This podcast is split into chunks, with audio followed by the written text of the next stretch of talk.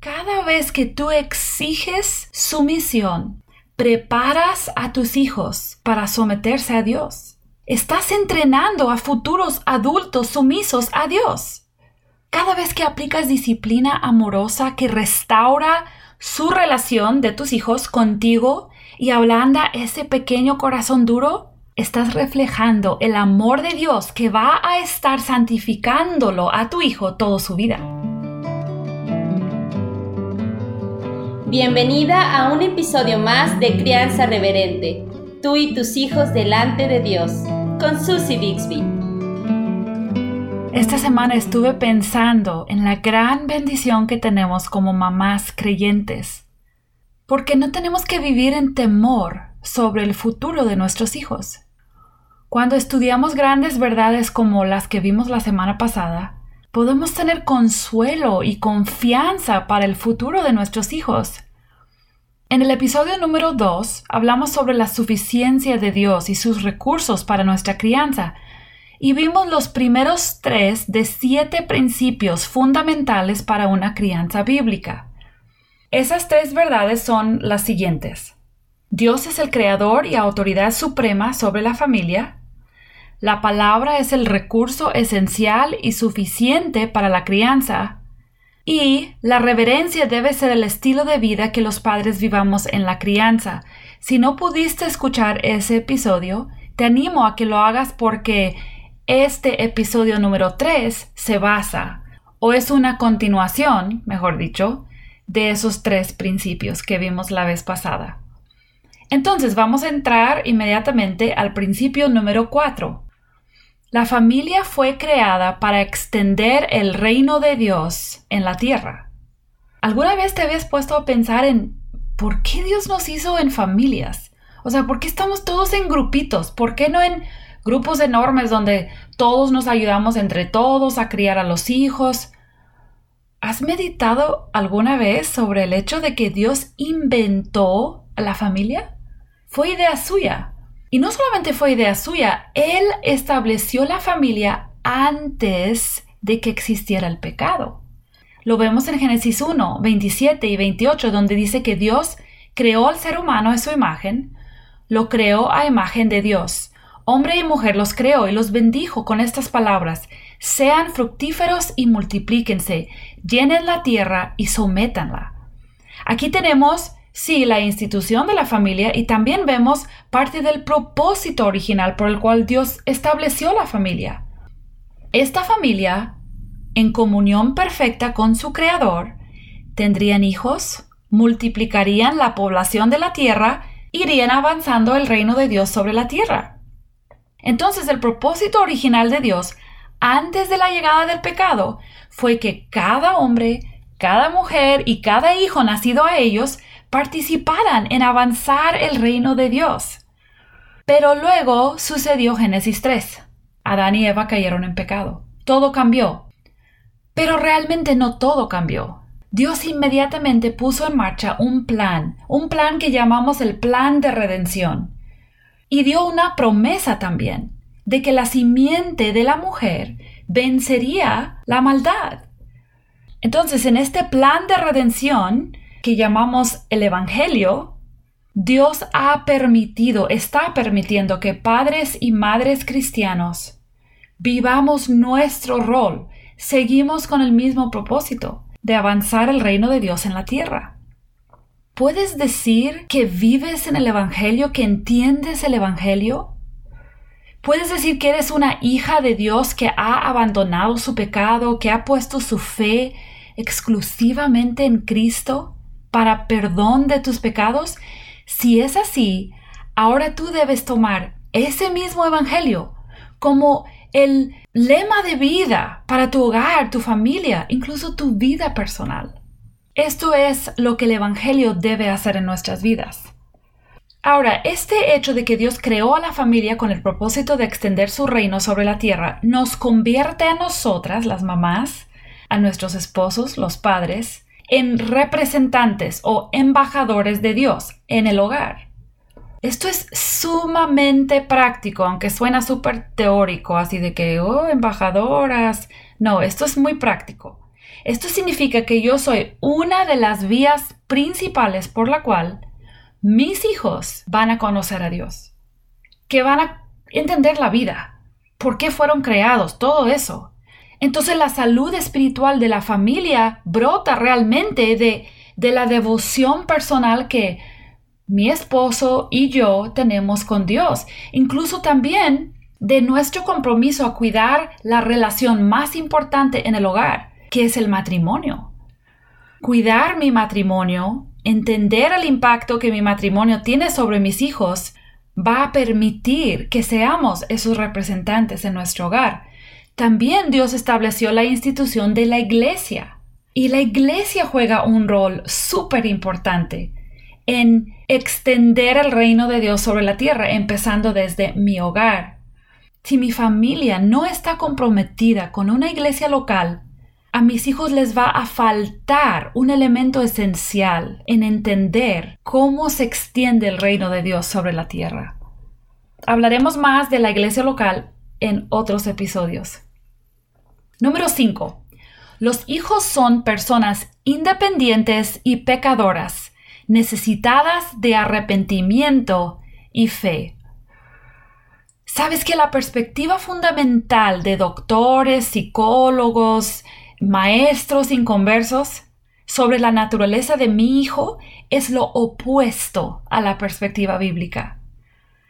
Cada consejo que dan, cada método que sugieren para cambiar conducta, todo eso está basado en una premisa errónea sobre la esencia básica de mis hijos.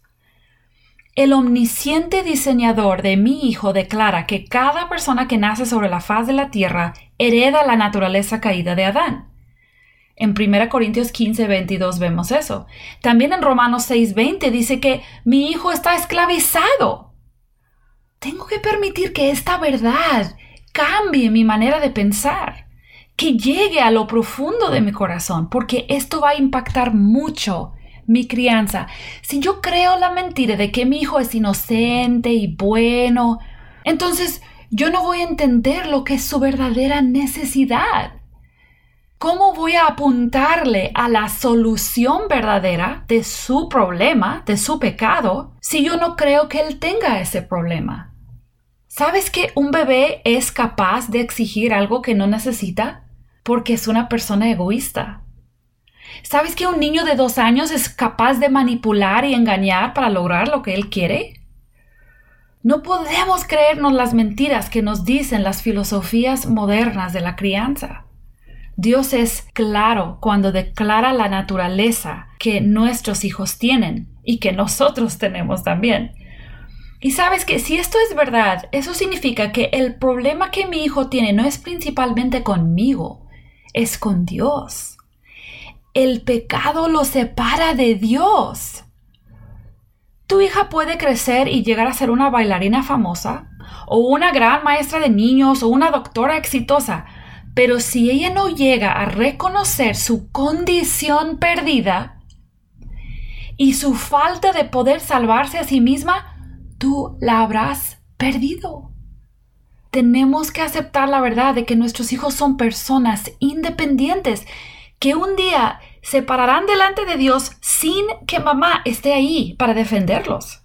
Ellos darán cuenta a Dios. Entonces, si entendemos esto, vamos a buscar que tengan un entendimiento bíblico de su verdadera condición. En lugar de buscar aumentar su autoestima, buscaremos aumentar su Dios estima.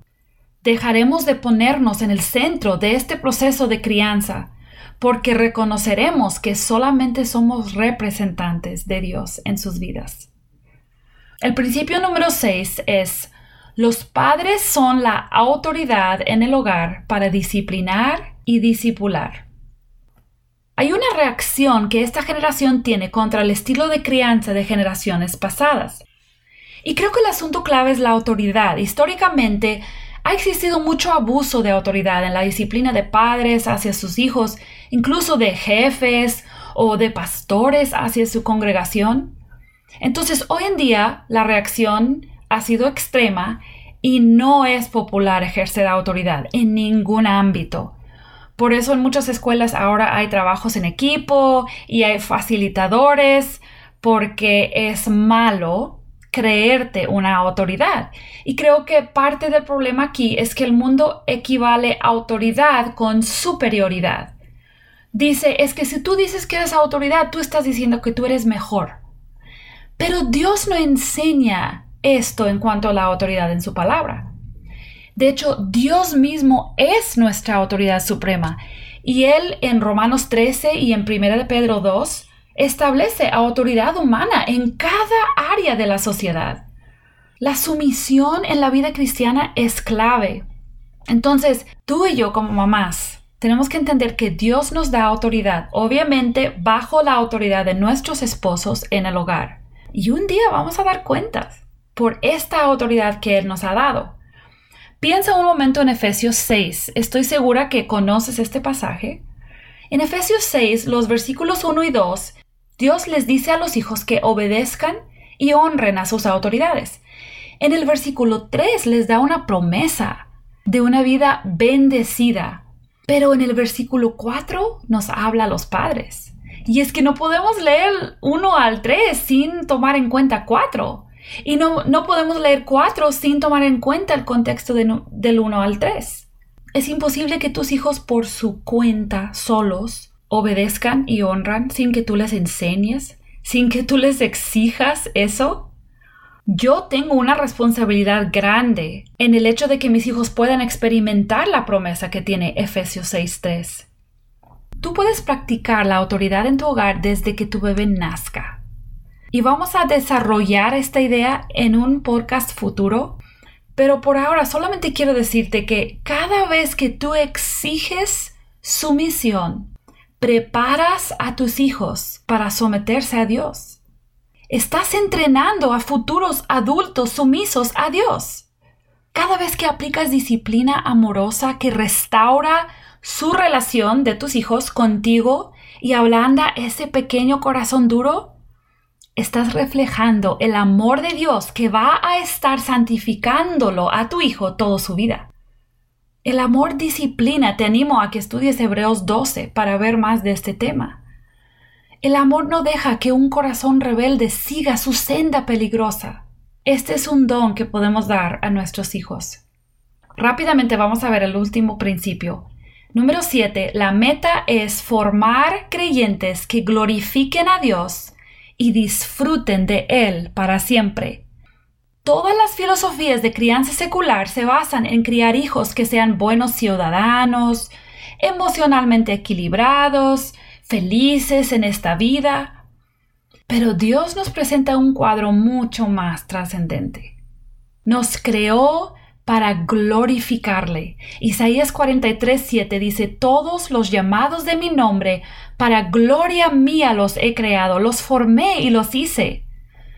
Este mundo no es mi hogar, ni es el hogar permanente de mis hijos.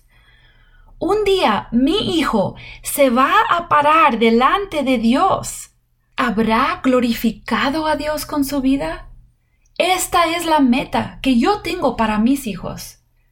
Es aceptable desear que sean emocionalmente equilibrados, socialmente amables, económicamente estables, todas esas metas que el mundo tiene para sus hijos.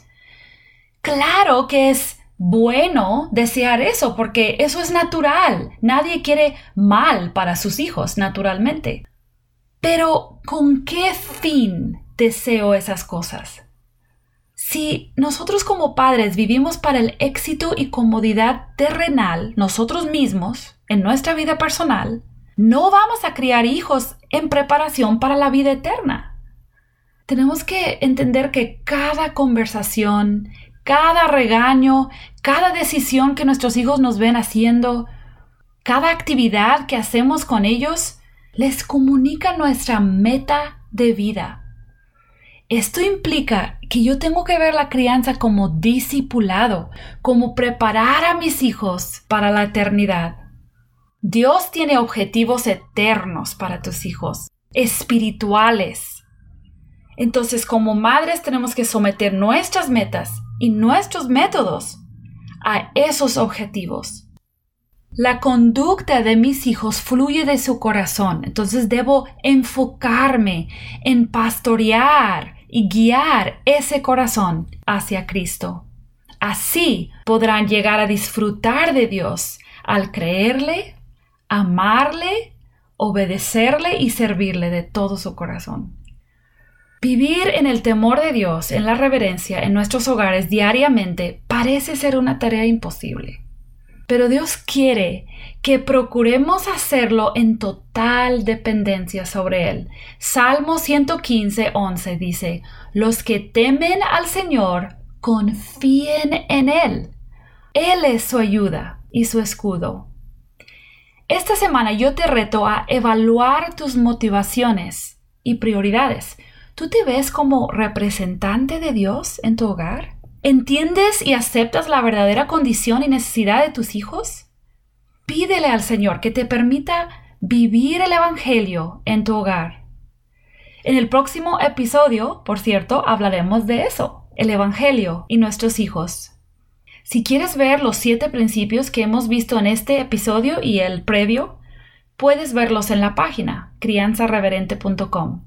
Que Dios te sostenga esta semana en tu crianza.